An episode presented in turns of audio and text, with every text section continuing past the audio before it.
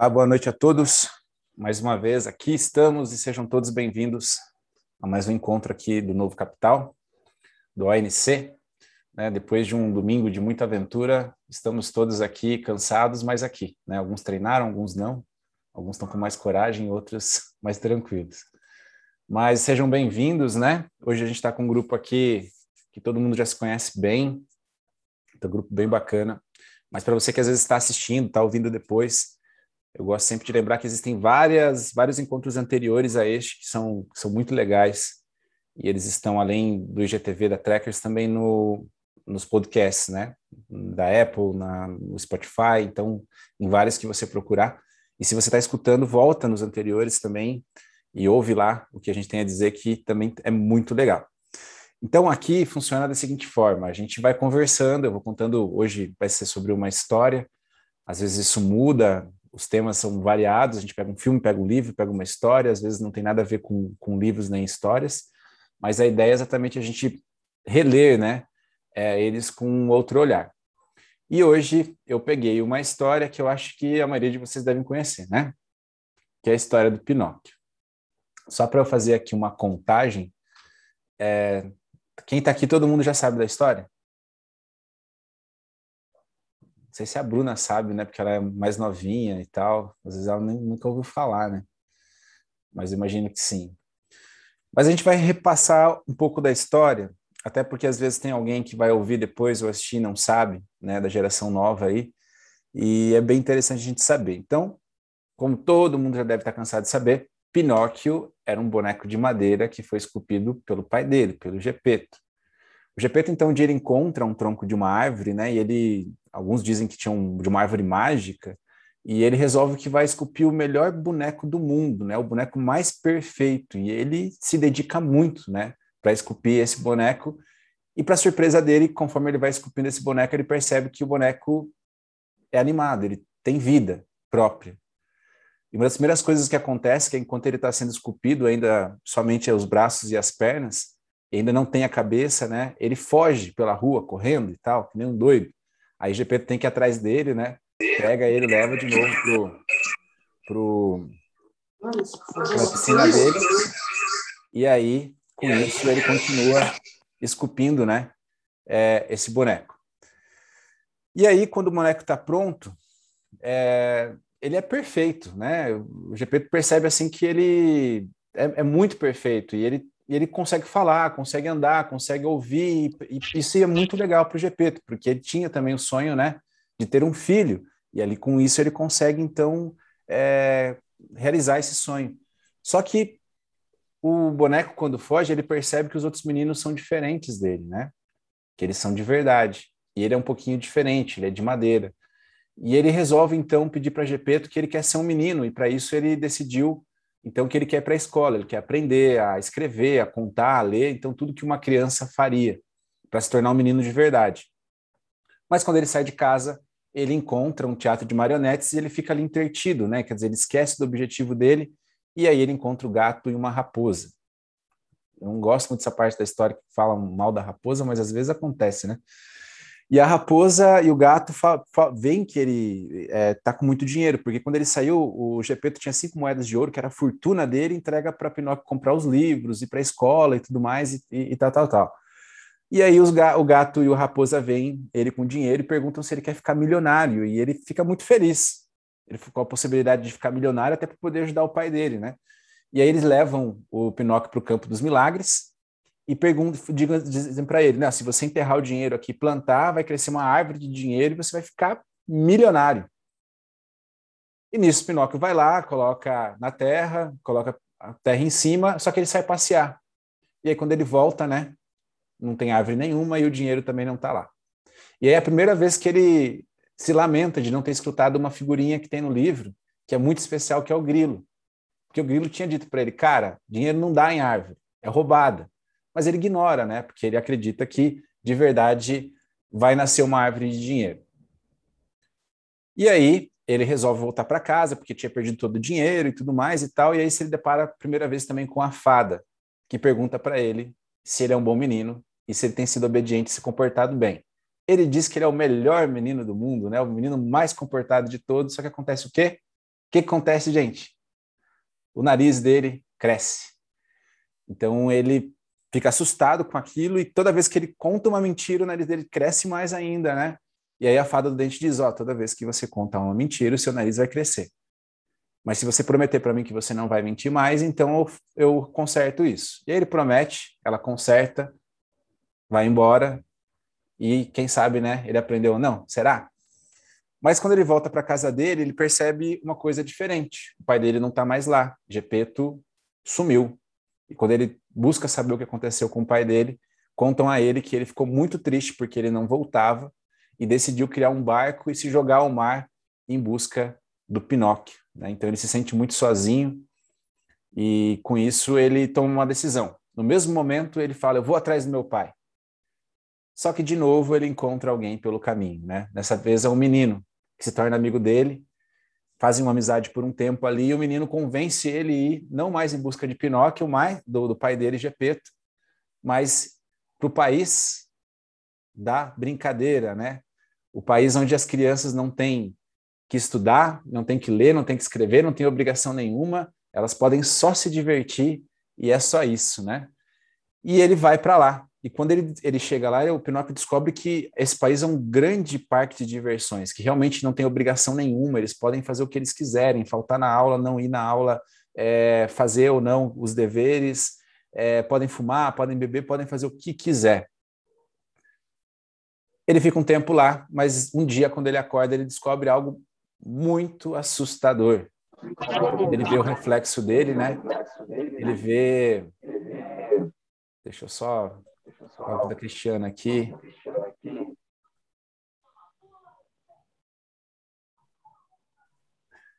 Ele descobre que ele está com um par de orelhas de burro. E também está com um focinho de burro. E está com um rabinho de burro. Isso deixa ele extremamente assustado. E aí, ele descobre mais uma coisa. A grande sacada do país das diversões, né, da, da, da brincadeira, era que os meninos iam para lá, se tornavam burros e depois eram vendidos como burro de carga.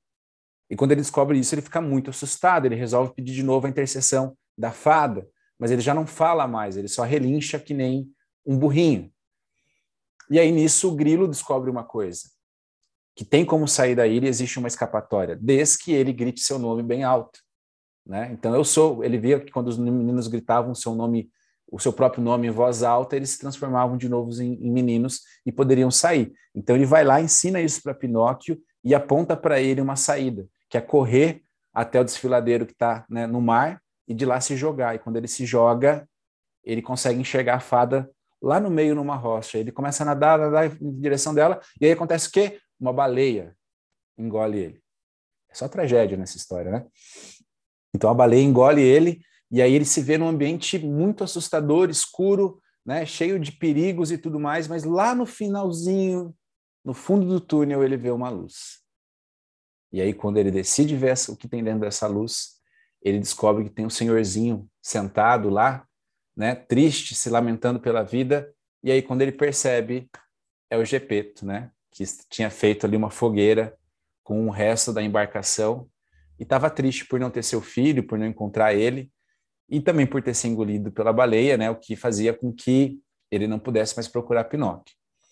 Eles ficam muito felizes com o reencontro, muito felizes mesmo. Mas ao mesmo tempo, Gepeto fica muito triste, porque ele já tentou sair dali de várias e várias formas e não conseguiu. Nesse momento, né, é, a baleia começa a querer espirrar, segundo a história, e aí o Pinóquio vê uma oportunidade, porque toda vez que ela tenta espirrar, a boca dela abre. Ele, com muita coragem, então pega o pai dele, arrasta pelas fileiras de dentes afiados né, da, da baleia, como se contava na história da época, e atravessa e consegue escapar. E a baleia é muito furiosa, né? Chega um momento que ela começa a revirar o mar inteiro, gera uma tempestade. E aí, quando ela tá, eles estão, a baleia está quase engolindo eles, um cardume de peixes aparece e ajuda eles a fugir. E aí a gente vem para a parte feliz da história, né? Gepeto e Pinóquio conseguem retornar para casa, mas Gepeto fica doente, né? Começa a ter muita febre por tudo que aconteceu e tal, fica um pouco de cama.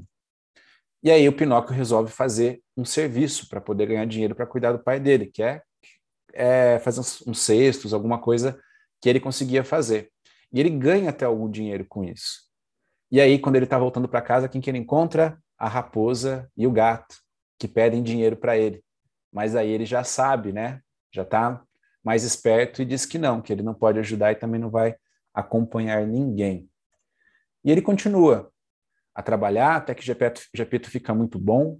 Ele aprende a ler, aprende a escrever, a fazer contas, e cada vez ele se torna mais próximo do que seria um menino. E eles vivem muito felizes, né? Mas ainda ele tinha esse grande sonho de se tornar um menino. Até que um dia ele acorda e com muita surpresa ele percebe que ele já não é mais de madeira, mas ele é de carne e osso, né? Ele se tornou um menino de verdade. Então a história é simples, né? Se a gente pensar, talvez até bobinha que a gente conta para as crianças. É, eu estava contando para o Miguel fazia umas duas ou três semanas atrás, eu fiquei pensando né, em quantos insights poderosos essa, essa história gera para a gente. No primeiro momento, quando ela fala que o Pinóquio foge, porque ele ainda não tem cabeça, ele só tem as pernas e os braços e tudo. E eu, tô, eu vou dar ênfase talvez mais para o fato dos filhos, mas coloquem isso em todas as criações de vocês. Tudo que a gente cria no início não tem uma direção muito certa e não sabe para onde seguir. Né? Mas principalmente uma criança, quando ela é muito nova, assim como as nossas ideias, como um relacionamento, como às vezes o nosso trabalho, a gente não sabe muito bem. E quando a gente deixa livre, né, ela sai correndo por aí sem direção e ela não sabe quais são os perigos. Então, principalmente nesse momento, cabe a nós, né, como pais ou como criadores, é, mostrar o mundo como ele é e quais são os perigos que são apresentados nesse momento. E aí a criança vai acabar crescendo, os nossos projetos também, mas aí pode ser que no momento você, de forma muito caridosa, entregue toda a sua fortuna, porque isso aqui é o melhor né, daquela criança, o melhor daquela para o seu filho e tudo mais. Mas aí vai aparecer quem na vida? a raposa e o gato, prometendo mundos e fundos, né? Você vai ficar famoso, vai ficar rico. Hoje, talvez a promessa de fortuna seja diferente, né? Você vai ficar rico, vai ficar famoso, vai ter 5 milhões de seguidores no TikTok ou no Instagram, né? Então você vai aparecer em tudo que é lugar. Mas então a gente tem que ter muito cuidado, né? Porque a gente tem que ensinar também que existem esses riscos no mundo afora e que a ganância é uma das, é uma das coisas que sempre vai levar a gente a perder até o pouco que a gente tem, né? Porque a ganância hoje não seria só financeira, mas em ser uma celebridade, em ser, então vale tudo? Não, não vale. Então a gente tem que ensinar também esses valores para as nossas crianças através disso. E que muitas vezes, né, a gente acredita que a maior fortuna que a gente pode entregar para os nossos filhos é o dinheiro ou os bens materiais. Sendo que, na verdade, quando a gente entrega somente isso para eles, eles só vão ter isso. E eles não vão saber o que fazer ou como lidar com esses bens ou com essa fortuna material. Aí o que vai acontecer? Eles vão ser provavelmente enganados e vão perder tudo para o mundo. Então, a gente tem que ensinar uma coisa a mais para eles que o Pinóquio só escutou depois que ele perdeu a fortuna dele. Escutar o grilo, que no caso é a nossa consciência muito mais importante do que entregar cinco moedas é falar, cara, existe um grilo que vai ficar grilando na sua cabeça quando uma coisa não estiver certa. Quando ele falar contigo, significa que você deve pensar mais um pouco no que você está fazendo. Então, o valor da consciência é uma coisa que tem que ser é, ensinada para eles desde muito pequeno. Lembrem que quando a gente nasce, um, uma planta tem uma consciência vegetal, vamos dizer. Um animal, uma consciência animal. Eles não é a única consciência que eles têm. Mas o ser humano, ele é provido de duas consciências. A sua consciência divina e a sua consciência do ego. Mas infelizmente a gente acaba por quase toda a nossa vida sendo dirigido né, e guiado pela nossa consciência do ego e a gente se desliga da nossa consciência divina.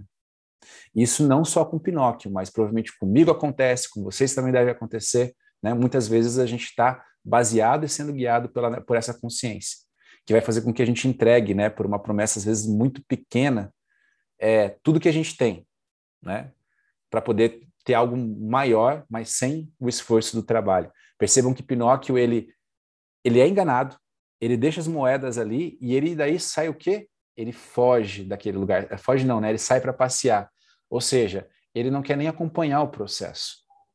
Ele quer simplesmente que as coisas aconteçam de uma hora para outra, ele não tem a paciência, coisa que hoje também nos falta muito, né? Ou seja, a angústia faz com que a gente perca o processo, e o processo faz com que a gente não atinja o nosso objetivo.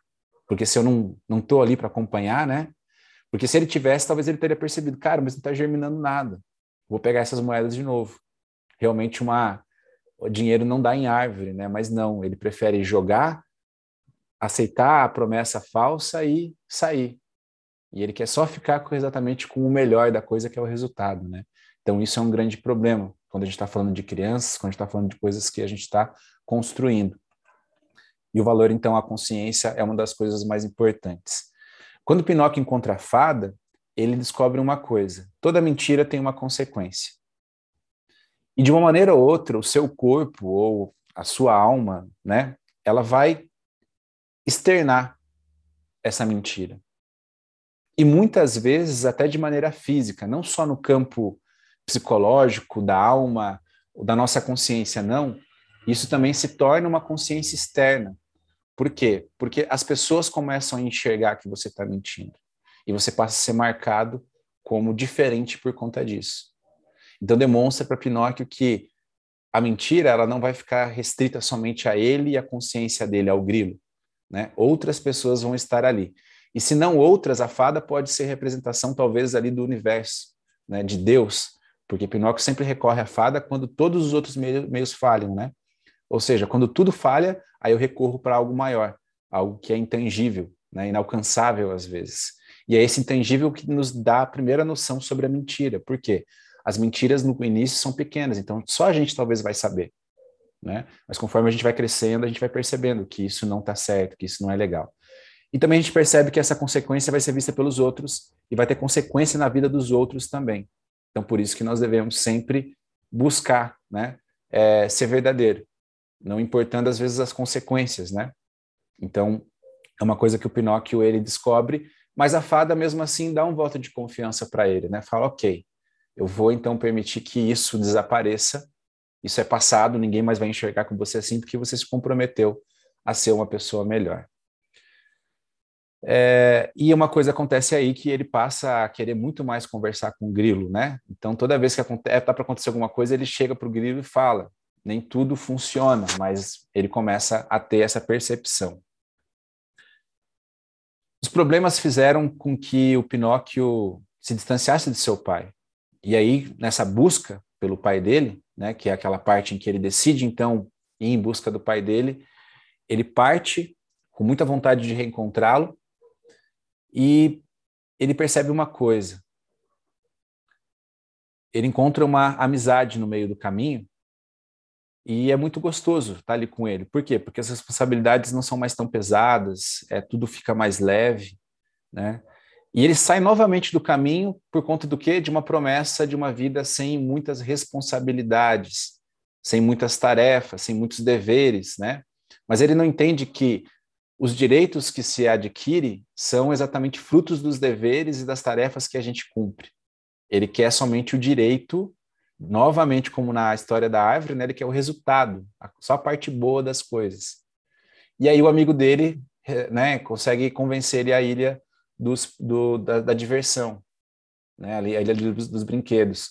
E lá ele descobre que era tudo diferente, né? Ele poderia fazer tudo que ele, que ele quer, sim, mas isso não vai fazer com que ele seja feliz.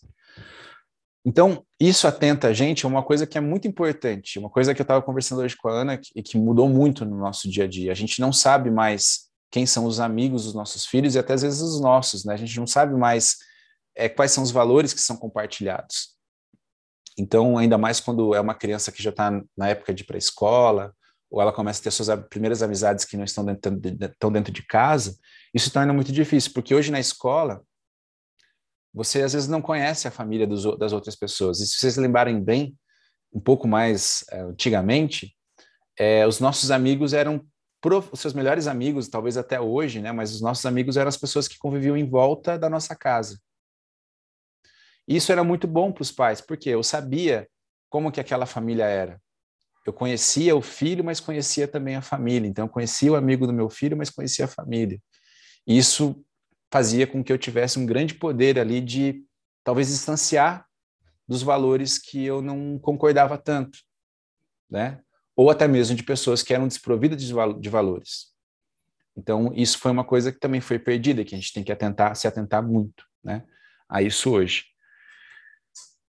E aí, Pinóquio se transforma num burro, que, que o burro menos tem, né? Que a gente acredita. A gente sempre tem esse nome de burro de uma pessoa que não tem inteligência alguma, e, uma, e muito menos uma inteligência espiritual, muito menos uma inteligência emocional, muito menos uma inteligência de consciência. Então, ou seja, o mundo se tornou tão, tão, tão vazio e, e é tudo tão permitido e tudo que eu desejo acaba se cumprindo que a minha consciência não é mais necessária. Nesse ponto, eu estou vivendo assim no mundo ideal. Por quê? Porque eu estou longe da consciência. Mas na história, toda hora o grilo tenta falar com ele. Ele vai lá e dá uns tapas no grilo, afasta o grilo, né? E não deixa. Até que chega a consequência. Quer ele se tornar um burro mesmo. E aí ele é vendido como burro de carga, ou seja, exatamente aquela coisa, né? Se você não tem a sua estratégia, você vai fazer parte da estratégia de alguém. Se você não tem consciência, alguém de mais consciência vai ser utilizar da, falta, da sua falta de consciência para ter uma vantagem em cima de você. Então, é muito interessante aqui porque o grilo descobre algo que é bem importante, que pode ajudar Pinóquio. Ele, ele, ele, primeiro, de novo, tenta a ajuda da fada, a fada não aparece, porque ele já não consegue falar, porque ele se tornou um burro. Aí, num lampejinho final de consciência, o grilo vai lá e descobre que se ele gritar o nome dele em voz alta, ele vai se tornar de novo um menino, ou de novo um boneco. E olha que interessante isso, né? A gente tinha uma trilha uma vez que era do Poder da Agora e eu contei essa história, e no final a gente pedia para todo mundo gritar seu nome bem alto. Por quê? Porque quando você se defronta de novo com quem você é de verdade, na sua essência, deixando essa história do ego que a gente comentou para trás, se conectando com você de verdade mesmo, você se torna você. Né? Eu me torno de novo Carlos, vocês se tornam cada um de vocês vocês. Então, às vezes é necessário a gente também, como pai, como gestores, como, enfim, relacionamentos e tudo mais, falar para a pessoa, mas quem é você de verdade? Você sabe quem você é? E até mesmo para a gente. Quem eu sou? Porque às vezes a gente, nesse processo, a gente esquece, a gente também fica aí rodeado da ilha dos prazeres, da ilha da diversão, da ilha do brinquedo, e a gente esquece e aí, quando você vai ver, você já se distanciou demais daquilo que você era. E agora, como fazer esse caminho de volta? A primeira coisa é, pelo menos, lembrar de quem você era e dizer seu nome bem alto. Tá ok? E aí, a gente, a gente aprende aqui com essa parte da história o quão é rico a gente ser único. E que nós devemos passar isso também para as nossas crianças. Né? Ser único é o que faz ela especial. É o que faz ela ser aquele ser maravilhoso que ela é. E que principalmente ela não precisa ser Maria vai com as outras. Eu não sei qual que é pior, sabe? Se é a criança que é a má influência ou se é a criança que a Maria vai com as outras. Porque se a gente for ver, talvez fazer um levantamento das pessoas que estão até presas em algum lugar, a maioria vai dizer, não, só estava acompanhando o cara e eu não sei o que aconteceu. Quando você vê um vídeo aí, às vezes, na, aparece no Facebook, uma abordagem policial. O que você está fazendo? Não, não sei, eu só estava com ele na garupa, peguei uma carona e não estou sabendo de nada. E às vezes uma vida inteira pode ser desperdiçada e ser perdida exatamente por conta de estar em um lugar com a pessoa errada na hora errada. Né? Então a gente tem que sim olhar para as pessoas que nos cercam, olhar para as pessoas com quem a gente quer andar, olhar para os valores que essas pessoas têm, porque é isso que a gente vai atrair, tá? É duro, sim, é, porque muitas vezes vai ser necessário assim que você olhe para o ambiente que você está e você saia daquele ambiente. É como eu já disse, ninguém se cura aonde adoeceu, na casa que adoeceu. Então, às vezes é necessário, sim, a gente fazer uma né, transformação total do nosso meio, do nosso ambiente, para que a gente possa né, se tornar e, e, e se tornar uma pessoa melhor. Então, isso é muito importante. E ensinar para as crianças, né, e para nós mesmos que a gente não precisa querer ter tudo que o outro tem. Que o que faz o outro feliz não faz a gente feliz. Hoje eu publiquei mesmo uma fotinho no Instagram, o cara vê uma estrela cadente, eu não sei se todos vieram, mas vou comentar aqui. E aí tem aquela história de fazer um desejo, né? E aí ele deseja assim: eu quero ser muito famoso.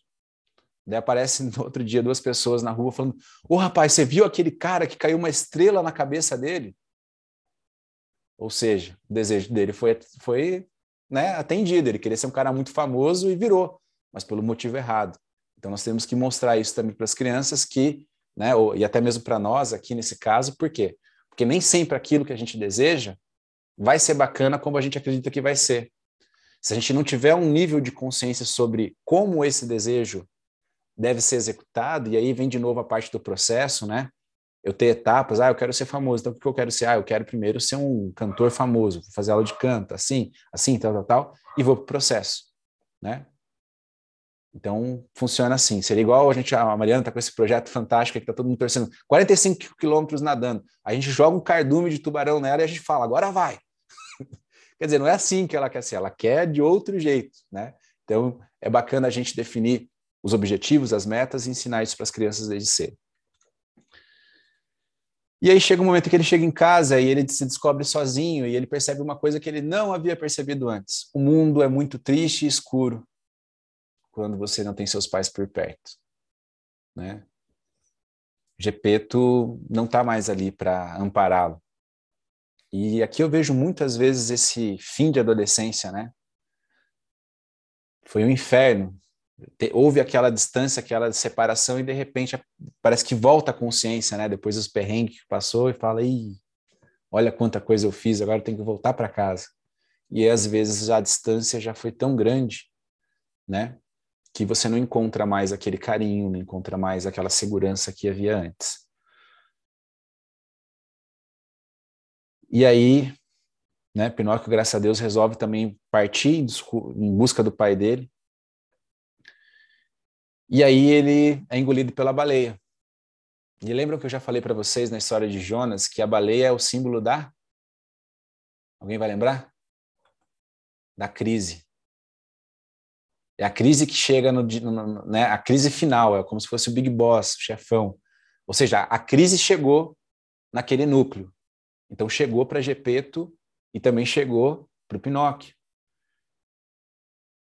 E a crise foi o que fez com que eles se reencontrassem. Então muitas vezes a gente quer evitar a crise ao máximo. E essa é a crise também que evita que às vezes o reencontro aconteça. Porque quando a crise ocorre, todo mundo fica de novo no mesmo nível, todo mundo está equiparado. É como ontem, né? É, a gente estava andando lá pelo vale, e o que aconteceu?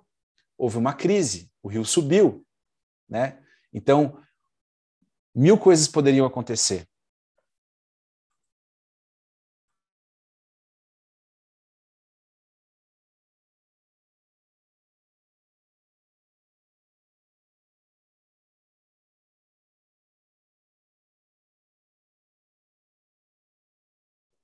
Oi, pessoal, acho que deu uma travadinha.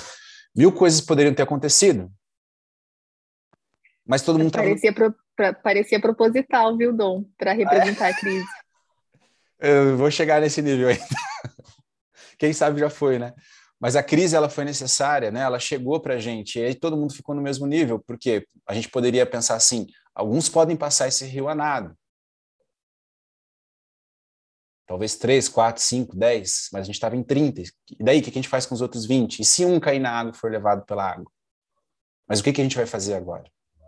Nós vamos ter que tomar uma decisão. Então, a crise ela deve ser encarada e enxergada como uma grande oportunidade de crescimento, de sair dessa crise depois com uma vida nova. Lembra que eu falei na aula sobre os caminhos, né? As, as ações externas, e principalmente a crise, ela tem dois, duas funções, tá? A primeira é testar o seu nível de consciência. E depois que você se torna um pouco mais forte, mais consciente, é aumentar o seu nível de consciência sobre os fatos. Hoje, eu, várias pessoas me mandaram mensagens, é, eu até, né, assim, ao contrário do que a gente talvez imaginasse, dizendo que a trilha de ontem foi muito bacana, exatamente porque ela não deu certo, como a gente havia planejado, que isso foi muito mais ensinou muito mais do que se ela tivesse saído exatamente da maneira que a gente teria imaginado. E eu sempre acredito que é melhor a gente se frustrar com aprender a se frustrar aqui no quintal de casa do que se frustrar em coisas maiores, porque daí seu espírito já está preparado, né? É como aconteceu com Pinóquio, né? Os desejos são tirados dele e ele fica doido, né? E depois ele vai aprendendo. A gente teve a oportunidade de aprender aqui. Então, a crise ela é uma oportunidade, a gente tem que ver ela como oportunidade. E nesse momento, a coragem de todos é necessária, porque né, até Pinóquio toma a frente, ali o filho toma a frente, ele fala: Eu vou, pai, vem comigo porque eu tenho uma solução. Então a gente também tem que dar ouvidos a eles e escutar o que está acontecendo. Porque às vezes a solução para a crise está exatamente naquilo que eles estão sentindo, passando ou está faltando. Nos sentimentos que eles não estão tendo, às vezes, naquilo que eles não conseguem compreender. E às vezes daí fica muito mais simples de a gente resolver se a gente sabe onde a gente tem que atuar, né? Porque às vezes é uma coisa simples, mas como eles não sabem ainda lidar com o dia a dia, com a vida, tudo é dramático, tudo é, né, um, assim, shakespeariano, né? Ou vai ou morre e aquela coisa. Você pode ver que o Romeu e Julieta é fantástico para os adolescentes, né? Se tivesse uma série que fosse tipo Round Six com o Romeu e Julieta, ia ser tipo a mais assistida do universo, assim tá? Podem crer isso. Então a gente tem que incentivar também com que eles tenham voz e que eles tenham coragem de mudar a própria realidade. E a vida fica tranquila, mas ela deixa marcas, né? Eles voltam para casa, mas Gepeto não volta tão bem. Ele está lá, meio doente, meio de cama. E aí Pinóquio percebe que a vida mudou, que agora quem cuidava dele não pode cuidar como antes. E isso é uma alegoria para a vida, né? Nós vamos cuidar dos nossos filhos, nós vamos dar tudo que a gente acha que tem que dar para eles, de, às vezes material, a gente acha que já fez tudo, e aí eles vão para o mundo, eles vão ser enganados pela, pelo gato, pela raposa, vão passar uma fase no país dos brinquedos, e aí eles vão voltar. E o triste talvez que, que nesse momento em que a gente acha que a gente poderia aproveitar, a gente daí tá já numa outra fase em que a gente precisa ser cuidado, né? Que vai ser provavelmente lá na nossa velhice, em que talvez até os papéis meio que se invertam, né?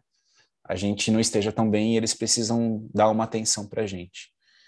Mas isso é a vida acontecendo, né?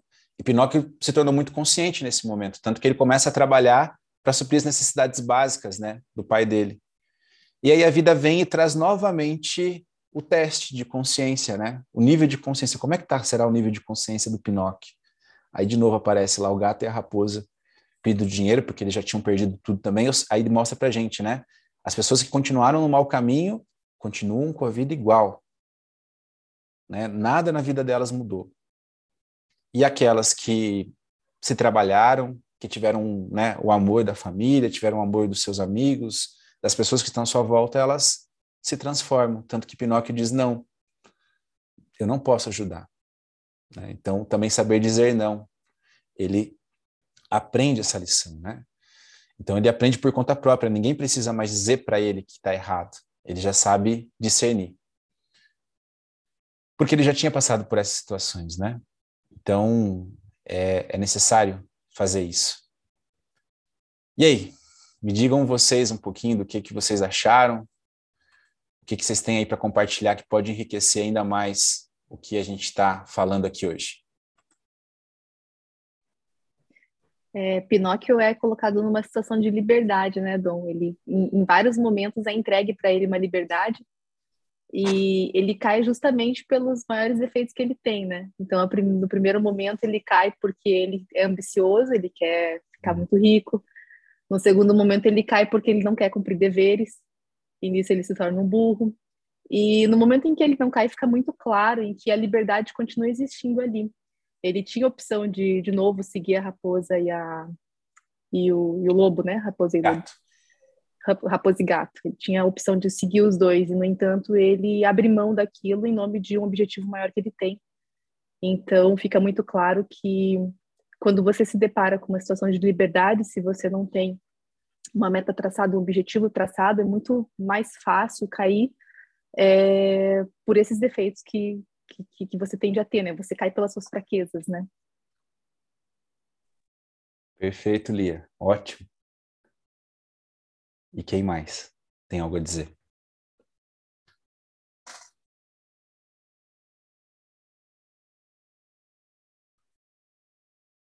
Todos em silêncio hoje.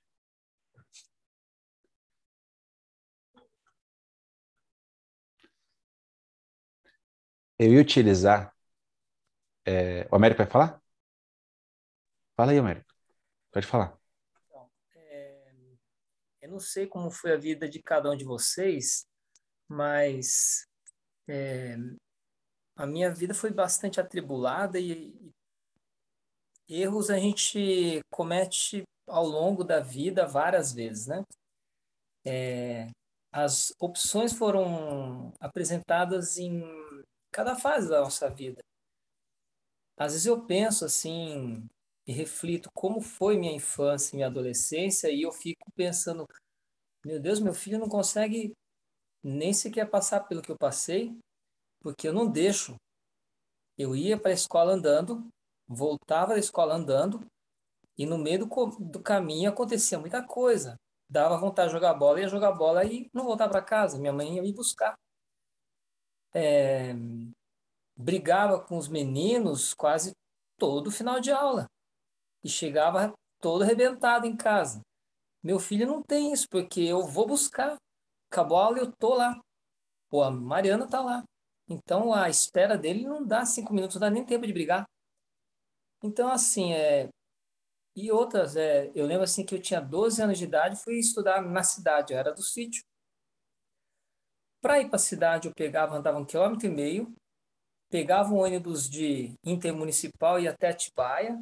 Em Atibaia, eu descia mais um quilômetro e meio, dois, para chegar na escola. No meio do caminho tinha fliperama, e 12 anos não podia jogar naquela época. E hoje, é...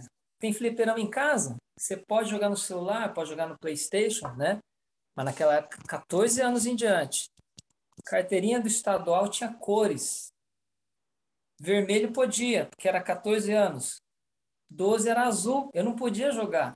E tinha aquele negócio assim: olha, se o juizado de menores te pegar, você vai para cadeia, seu pai vai ter que te buscar na cadeia. Eu morria de medo de ser pego, mas entrava lá. Mas no fundo eu não estava com medo da polícia me pegar. No fundo estava com medo do meu pai ter que me buscar lá. Então esse medo, é, metaforando Pinóquio, mas passou diversas vezes na cabeça. Se não era na infância, era na adolescência. Depois, quando entrei na faculdade, foi muito mais oportunidade de fazer besteira. Daquela assim de, tô indo beber. Segunda-feira, Nove horas da noite, estou indo beber com os meus amigos, festar. E se meu pai me visse, o que, que ia fazer? Ah, eles não estão me vendo. Mas lá no fundo fica batendo aquela consciência, né? O, um lado, o, a raposa e o gato tá falando, vamos lá, gente, vamos lá. E do outro lado, aquela consciência fala assim, não vai, não vai. Então você passa por esses momentos diversas vezes. Acredito que, a maioria das vezes, é, as pessoas acertam. Mas, como você falou, eu diversas vezes fui Maria vai com as outras, entende? Então, acabo sendo levado, sendo. É, como chama? A ambição cresce, a vontade aumenta. Se eles podem, eu também posso. E a cultura bloqueia bastante, porque meu pai nunca foi muito liberal. Até às vezes eu preciso do lado Mariana me ajudando, porque quando meu filho pede alguma coisa, eu falo: não, filho, não pode. Aí ela fala assim: deixa ele ir. Tá bom, então deixa ele ir. Mas se eu fosse seguir pela linha do que meu pai me ensinou a minha infância toda, ia falar não para 99% das coisas do meu filho. E eu tô o meu iOS está atualizando cada semana porque é muito diferente da época que eu vivi, né? E como a gente tinha conversado da outra vez, a gente toma como experiência de vida aquilo que recebeu dos nossos pais e a gente quer passar isso para o filho e não adianta, está desatualizado, né? E talvez aquilo que o meu filho aprendeu hoje, lá no futuro o filho dele, ele vai estar tá desatualizado. Não adianta ele querer repassar aquilo que eu passei. É complicado isso, eu acho. Mas é, é assim. É, o Américo foi fantástico, né? Ele narrou o que aconteceu com todos nós, eu imagino. Todos nós tivemos essa fase. E por isso que é fácil a gente compreender a história de Pinóquio, né? Todo mundo passou por isso. É, uma vez ou outra, você fez alguma coisa que era errada e você sabia. Porque alguma coisa lá dentro de você dizia, como o Américo falou, ninguém tá vendo mais, é se meu pai visse. Aí a gente entra na, naquela história que resolve a ética que a gente já viu em outra aula também de Kant, né? Você tem alguma coisa que você vai fazer e você não pode contar para os outros, não faça, que provavelmente não tá legal, né? Só que, claro, com 10 anos, 12 anos, a gente nunca ouviu falar sobre essa frase. Por isso que a gente talvez tenha que começar, né, a falar disso para os nossos filhos. Mas o Américo trouxe bem isso, né? É, é que antes, assim, opinião muito minha, os nossos pais não tinham tantas coisas de valores para nos deixar. Era uma vida talvez um pouco mais difícil, mas essas cinco moedas que eles davam para a gente eram esses valores, sabe? Valores que a gente carrega até hoje. E que, e, e que e são esses valores que possibilitaram que a vida dos nossos filhos sejam hoje mais fáceis, né? Porque só quem carrega esses valores tem uma vida melhor. Quem não carrega, não tem. Então, às vezes, o grande problema não está em eles terem coisas materiais. Não é que eles não tenham que ter, eu acredito, né? Porque eu gosto de lá comprar um brinquedo para o Miguel, comprar um livro, coisas que meus pais não poderiam fazer. Mas quais são os valores também que eu estou deixando para ele, né? Então aqui eu, assim, pelo que eu conheço de todos nós, a gente está preocupado com isso, tanto que se vocês estão aqui, né, escutando uma história do Pinóquio na segunda-feira, às nove da noite, é porque a gente está preocupado. E mesmo quem não tem filho está preocupado às vezes com o seu relacionamento, porque um relacionamento passa por isso também. Você está se conhecendo lá no início, e aí às vezes aparece uma outra pessoa. Será que eu vou? Um convite para ir num lugar que eu não deveria ir? O que, que eu vou fazer? Eu devo viver minha vida é, satisfazendo todos os meus desejos? Ou opa, eu tenho um objetivo maior, então tem coisas que eu não devo fazer? Vocês entendem? A história do Pinóquio ela se aplica um pouco mais à questão dos nossos filhos, de como ver né, a paternidade e maternidade, mas ela é ampla demais. Basta você encaixar ela e inserir no seu contexto. Até mesmo numa questão de trabalho, né? Eu estou ali fazendo meu trabalho, mas de repente, sei lá, aparece lá um site de notícias, eu fico lendo, daí vou para o site do joguinho online, pego o celular, respondo todo mundo e meu trabalho fica de lado. Toda hora isso vai ter uma consequência. Então isso que é que a gente tem que perceber. Mas eu acho que a gente sempre vai querer dar os, o melhor para os nossos filhos porque a gente quer dar aquilo que eles não tiveram. Mas a gente tem que lembrar que se a gente tem condições de dar aquilo que a gente não teve, foi porque nos foi dado muito. Que foram os valores que conduziram a gente para onde a gente está. Né? E que, sim, as conquistas, vocês vão concordar comigo, né? Elas são muito mais satisfatórias quando elas envolvem um processo que dificulta você ter aquilo, não é? Porque senão parece assim que ah, tá, né? É, é como a gente diz das montanhas, né? A montanha ela só é legal de ser subida porque é difícil. Porque ninguém se inscreve para ir para caminhar no lago comigo. Vou ver a história do lago de novo. Porque andar no lago, fora ali, se encontrar onças, capivara e uns quero-quero, é muito tranquilo. E eu, às vezes, não agrego nenhum valor. Eu estou indo lá pela, pelo prazer, pela diversão. Né? Mas quando eu vou para a montanha, é um ambiente que eu não conheço. Mesmo quem conhece, acontecem coisas diferentes, porque são pessoas diferentes, um ambiente diferente, um clima diferente. É como as últimas trilhas que a gente tem feito, né? Tá chovendo, de repente para para a gente fazer a trilha, que nem ontem. A gente entrou no carro como se chover. Só que a gente só soube disso porque a gente se arriscou e foi lá. Existia um grande risco, uma grande dificuldade que era chegar no lugar e não conseguir. E aí a minha preocupação como pai, por exemplo, é assim: como o Miguel vai entender que o mundo é dessa forma se tudo que ele quer às vezes está na mão dele sem esforço algum? Porque hoje ele quer assistir um desenho, ele dá o play. Se ele não quer assistir o desenho, ele pausa, continua a hora que ele quer. Se ele dá vontade no banheiro, de novo, pause e vou. Se a gente que tá não, não tem nada para fazer para comer, chama um iFood. Então, quer dizer, isso são facilidades que a gente pode ter, mas precisa também ter valores, né? Eu acho que isso que é o mais importante. Quem mais, pessoal? Mas olha que interessante, né? Como a nossa vida passada define a, a, nossa preocupação com os nossos filhos, né? Para o Américo, é isso. Para mim, é completamente diferente. Porque a. Boa noite. Por que, que a, a história do Pinóquio chama a minha atenção, né? O, o que, que é o mais importante para mim? É a inocência dele.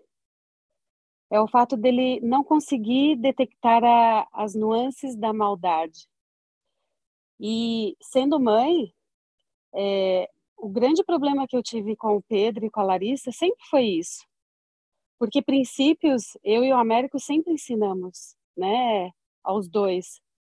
E os dois vão na mesma psicóloga e ela sempre fala para mim, ela fala, os dois são extremamente amorosos, são os melhores amigos que qualquer outra criança poderia querer.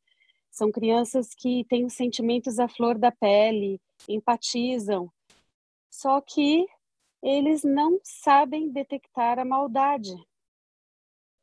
Então, é, você vê, e agora, é, crianças vivendo nos dias de hoje, né, ainda menos expostas o possível às vivências sociais, até porque nós não deixamos, nós seguramos mais, né, é, eles é, fica mais difícil ainda se você não tem esse tipo, essa a nuance da maldade dentro de casa. É, nós criamos crianças inocentes e susceptíveis à maldade de outras crianças, de adultos. Então, é, essa é a minha preocupação nos últimos 13, 14 anos, que é uma coisa que a, a psicóloga sempre bate muito na, na tecla. Ela fala, Mariana, seus pais ensinar, te ensinaram assim, ser uma pessoa de valores e você está passando isso para os seus filhos, isso é um espetáculo. Mas você tem que ensinar eles que existem pessoas más nesse mundo e que elas vão fazer de tudo para é, embromar, para enganá-los, para convencer de que eles é, não têm a capacidade e de que se eles fizerem tal e tal coisa não é errado, está tudo bem, porque está todo mundo fazendo. E, e, e isso torna é, o nosso papel de ensiná-los e moldá-los mais difícil ainda, né? Então é, você vê a preocupação da América é uma, a minha é outra completamente diferente, porque nos últimos anos o que eu tenho feito basicamente é ensiná-los a como identificar o mal e reagir à, à altura. E é algo que eu tinha conversado muito com a Lia, né, Lia? Que é, nós fomos criadas para sim, senhor, não, senhor. E às vezes a pessoa não está certa, sabe? É, a pessoa não, não, está correta no, no que ela está pedindo ou mandando, ou no que ela está cuspindo para a gente, né? E a gente tem dificuldade às vezes de reagir, se posicionar, e porque é uma figura de autoridade, porque é uma figura que teoricamente um professor, por exemplo, um ensinador, um educador, teoricamente saberia mais do que a gente. Mas às vezes tem maldade envolvida, tem, sabe, é, é... o Pedro teve uma situação, eu contei para a Lia, em que um professor não queria que ele fizesse perguntas sobre a matéria. E o Pedro foi ficando bravo e ele não estava entendendo e queria saber, e por fim ele assim se enfesou e ela falou: Você quer ir para a coordenação? Ele falou: Pode ser, eu vou para a coordenação. Você não ensina mesmo? Você está aqui para quê? E esse que eu soube que é, acho que está dando certo o Dom saiu? Não, tô aqui. Ah, então é que eu, eu fiquei feliz que eu falei, acho que tá funcionando, né? A gente está ensinando para ele que nem todo mundo é perfeito, que algumas pessoas não são legais, que algumas crianças enganam mesmo a gente, algumas Sim. crianças são más, né? Então é esse é o meu ponto, é o que me chama mais atenção é, na história do Pinóquio, que é quebrar esse paradigma da minha vida, uhum. onde eu era muito inocente, eu não podia questionar figuras de autoridade, eu era muito facilmente enganada. Sim. Sabe? E eu gostaria que meus filhos, na posição de não se exporem como nós nos expusemos ao mundo, né? A uhum. oportunidade que nós tínhamos de realmente reconhecer a dinâmica é, das pessoas e, e, a presença e o impacto que pessoas más tinham sobre nós, eles não têm essa oportunidade, então eu tenho que ensiná-los, é. sabe? Mostrar para eles que isso acontece. Mas perceba, Mariana, que você, assim, no meu ponto de vista, você e o Américo estão preocupados com a mesma coisa. Porque é. eu acho que o Américo talvez enxergue nessa oportunidade da vivência externa aquilo que você está tentando ensinar de uma maneira interna. Entende? Porque aí tem uma diferença entre homens e mulheres criando crianças, né? Vocês devem ter visto, eu achei muito legal lá na, na lona que a gente estava escorregando. Ali a gente percebia muita diferença assim do comportamento de incentivo do pai para uma mãe. As mães Sim. ficavam assim, ó, vai dar certo, vai. Aí a hora que a criança estava indo correr, vai, vai. Mas lá dentro ela estava assim, ai meu Deus do céu, e será que se cair de boca e vai cair o braço embaixo e vai quebrar, não sei o quê. Aí os pais, vamos lá, vai, arrebenta. Aí a criança não ia, o que, que tinha os pais que fazia? Vai assim mesmo, e vum, dava aquele empurrão. E a mãe já olhava, ai meu Deus, agora vai. Vocês entendem? Então é assim também, né? A gente vê a história de Pinóquio muito pelo lado da, do pai, né? Talvez se fosse a Gepeta, ele nem tinha saído de casa. né? Mas ia ter acontecido tudo igual. Porque é isso que é o bacana. Sabe quando isso vai parar de acontecer comigo, com vocês e com qualquer criança no mundo? Nunca. Porque o Pinóquio só é o Pinóquio por quê?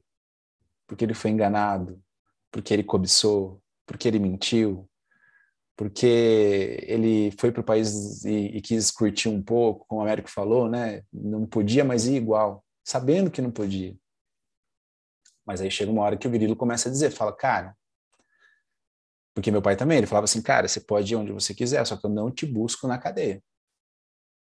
Você vai ficar lá. E isso só me bastava. Por quê? Porque naquele, naquele, naquela época eu não tinha um Google para saber o que, que acontece se eu for para a cadeia. Eu digo para vocês, tem adolescente que vai lá no Google e pesquisa. Como o conselho tutelar pode ir atrás de mim? Você entende? A gente tinha, sim, essa inocência que a Mariana falava e às vezes ela nos salvava. Né? Muitas vezes talvez ela tenha nos salvado, porque é aquela coisa, não vai comer manga com, com leite. A gente, eu, nossa, até hoje evito, entendeu? Mesmo sabendo que é uma bobeira. Mas a gente evitava. Por quê? Porque como a Mariana bem colocou, a gente acreditava muito nas figuras que estavam à nossa frente. Né? Só que o, o problema agora é assim, muitas crianças já não acreditam, elas preferem muito mais perguntar para os outros, para o Google, para né? E às vezes quando eles estão reunidos, eles pegam o tema para discutir entre eles, tipo, ah, você viu, meu pai falou que eu vou ser preso por conselho tutelar, é um burro, né? Não sabe que não é assim e tal, o conselho tutelar vai ligar para ele, vai... Você entende? Então, eles acabam enxergando o processo como saída da consequência, como Pinóquio fez ali com o dinheiro. Então isso é complicado. Mas o que, que difere, né? Eu acho que a vivência que a gente tem hoje de crianças muito, muito inocentes porque a gente tinha antes, exatamente a vivência externa, né? É difícil a gente ter hoje um grupo de crianças que se reúna todos os dias igual era com a gente, né? Ou como o Américo falou assim, nesse ir para casa a vida dele acontecia. E daí quando ele chegava em casa a vida era de novo normal, mas ele estava aprendendo mesmo ele aprendia as coisas intelectuais na escola, mas da vida ele, ele aprendia do trajeto, daqui até aqui. E chegar, sair da escola e chegar em casa todo dia era uma vitória, né? Porque hoje a gente não consegue imaginar de verdade uma criança saindo. É, imagino que o Américo falou, tinha menos de 12 anos, saindo né, de casa, indo para a escola e voltando a pé. E olha o que ele fazia: pegava inter, ônibus inter, e o pai dele tranquilo, não, vai dar tudo certo né? E isso acaba nos dando, sabe o quê? Uma potência de, de, de acreditar que a gente pode fazer que talvez essas crianças, infelizmente, acabam não tendo. E por que, que eu decidi que agora a gente vai ter muita criança no Trackers?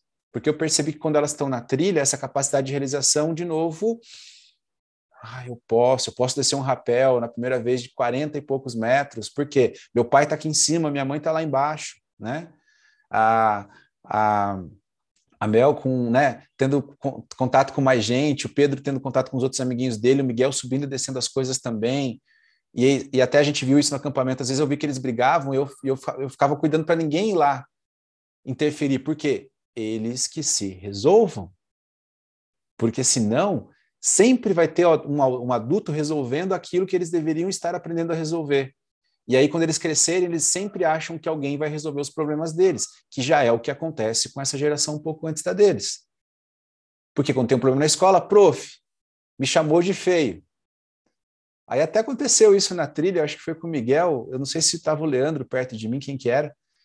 Ah, alguém falou que eu sou chato, pai. Eu falei, tu é chato? Porque se tu for, não tenho o que fazer. E se for mentira, também não tenho o que fazer. Ele parou, deu uma pensada e falou assim: é, né? Pronto, resolveu. Entendeu? Por quê? Nós estamos num nível diferente, talvez, de consciência. A gente tem que aprender a utilizar as ferramentas que a gente tem hoje para fazer com que essas crianças também tenham um outro nível de consciência, né? Então, até mesmo sobre as figuras de autoridade, né? Infelizmente, é um professor que não, não tem consciência do que ele poderia fazer, do que ele deve fazer, porque ele está moldando uma pessoa, entendeu? Que poderia ser o próximo grande cientista do mundo, mas morreu. Por quê? Lembra do Pequeno Príncipe, que, o, que o, ele começa narrando? Eu poderia ter sido um grande pintor de quadros, mas eu parei no meu segundo desenho. Porque o primeiro eu fiz uma jiboia e falaram que era um chapéu, né? Que não tinha um elefante dentro. E o segundo não quiseram quase nem olhar porque ainda continuava parecendo uma jiboia e era muito grotesco, porque ninguém quer saber de jiboias engolindo elefantes. Então minha carreira não foi para frente e eu fui fazer o que todo mundo fazia, né? Aqui cabe muito isso também. Então, percebam, a gente tem que incentivar, como a Mariana falou, que eles sejam muito amorosos, criativos, é, independentes e também que saibam questionar, sabe, as coisas se elas não estão indo a, a, né, ao contento do que elas acreditam. Porque, para terminar, a, ali acabou matando uma coisa que eu acho que é muito legal na história do Pinóquio, que poucas pessoas a gente não para para reparar, que é o seguinte: o Pinóquio era uma marionete, não era? Um boneco de madeira. O Gepeto era um construtor de bonecos de madeira para marionete, não era isso? Por que, que Pinóquio não tinha cordas? Porque daí, se ele tivesse cordas, Gepeto podia levar ele para onde ele bem entendesse e fazer o que ele quiser. Porque quando você tem um filho, você cria algo, você não quer que ele faça exatamente aquilo que você quer. Porque você quer que ele seja animado, tenha ânima, né? tenha alma, tenha personalidade. Me diga no mundo alguém que tem uma personalidade igual a da outra. Acho que a, a Cris né, tem gêmeos, eu fiquei olhando, os dois eles são diferentes. Os gêmeos são diferentes, que basicamente são dois seres né, praticamente iguais.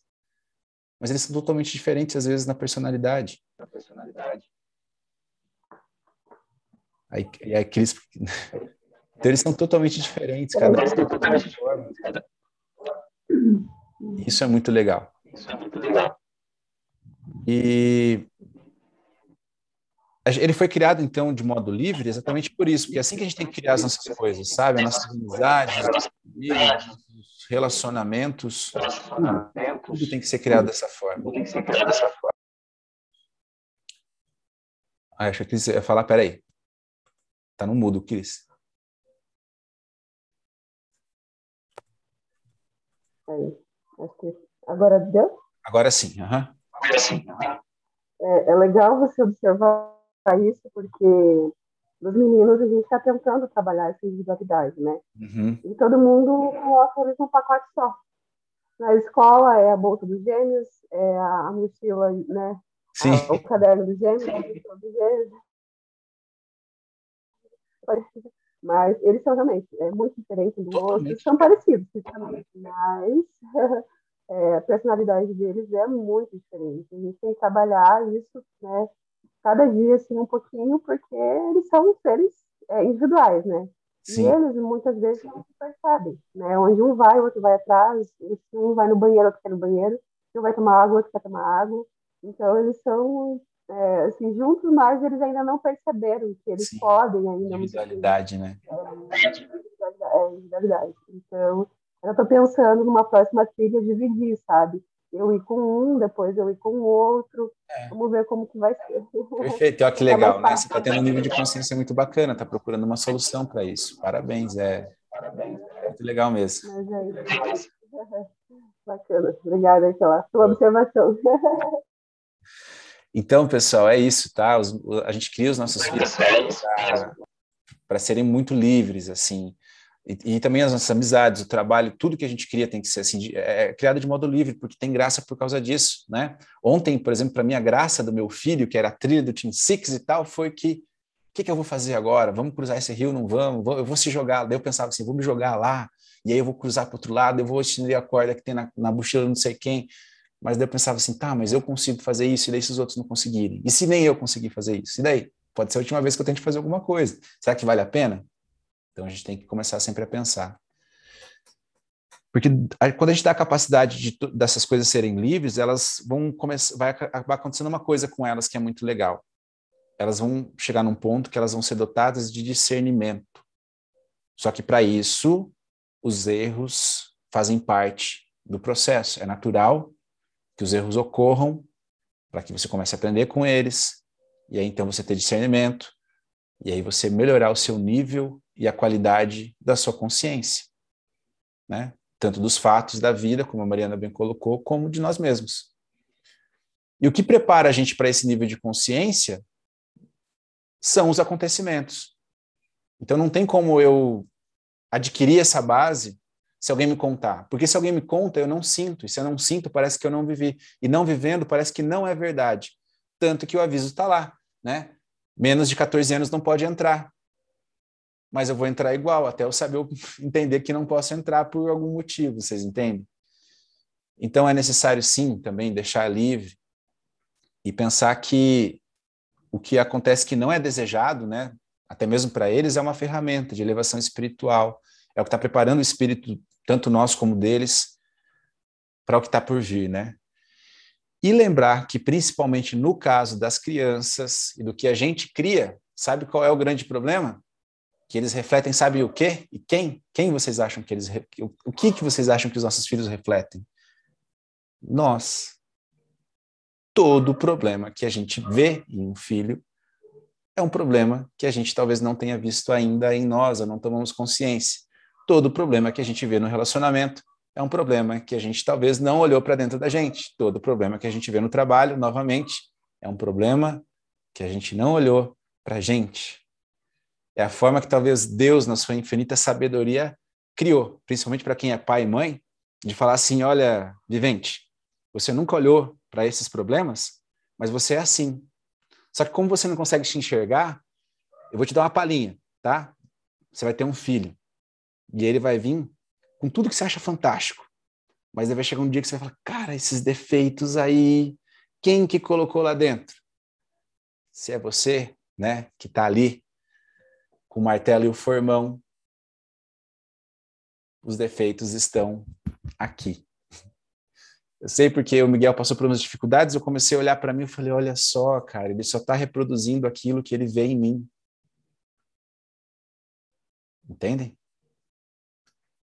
Então, a gente tem que lembrar né, que o futuro está escondido nos hábitos e nas atitudes do presente.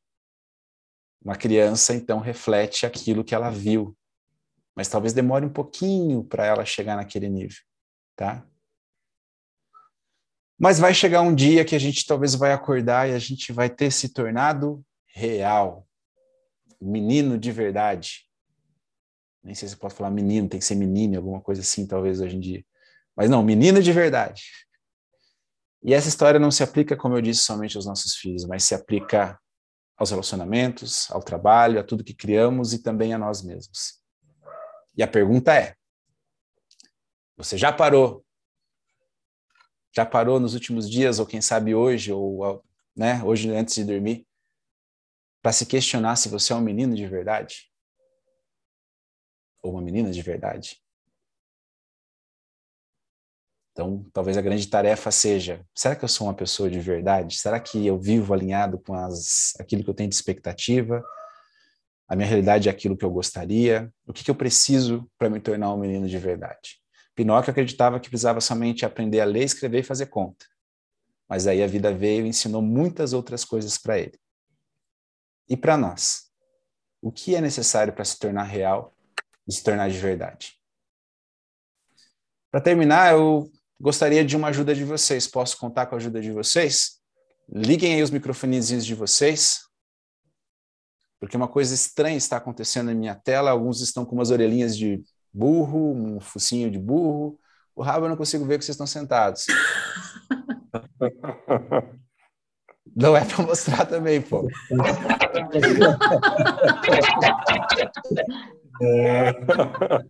Agora, para a gente se tornar um menino de verdade, meninas de verdade, gritem bem alto o nome de vocês aí. Carlos! Mariana! Alexandra!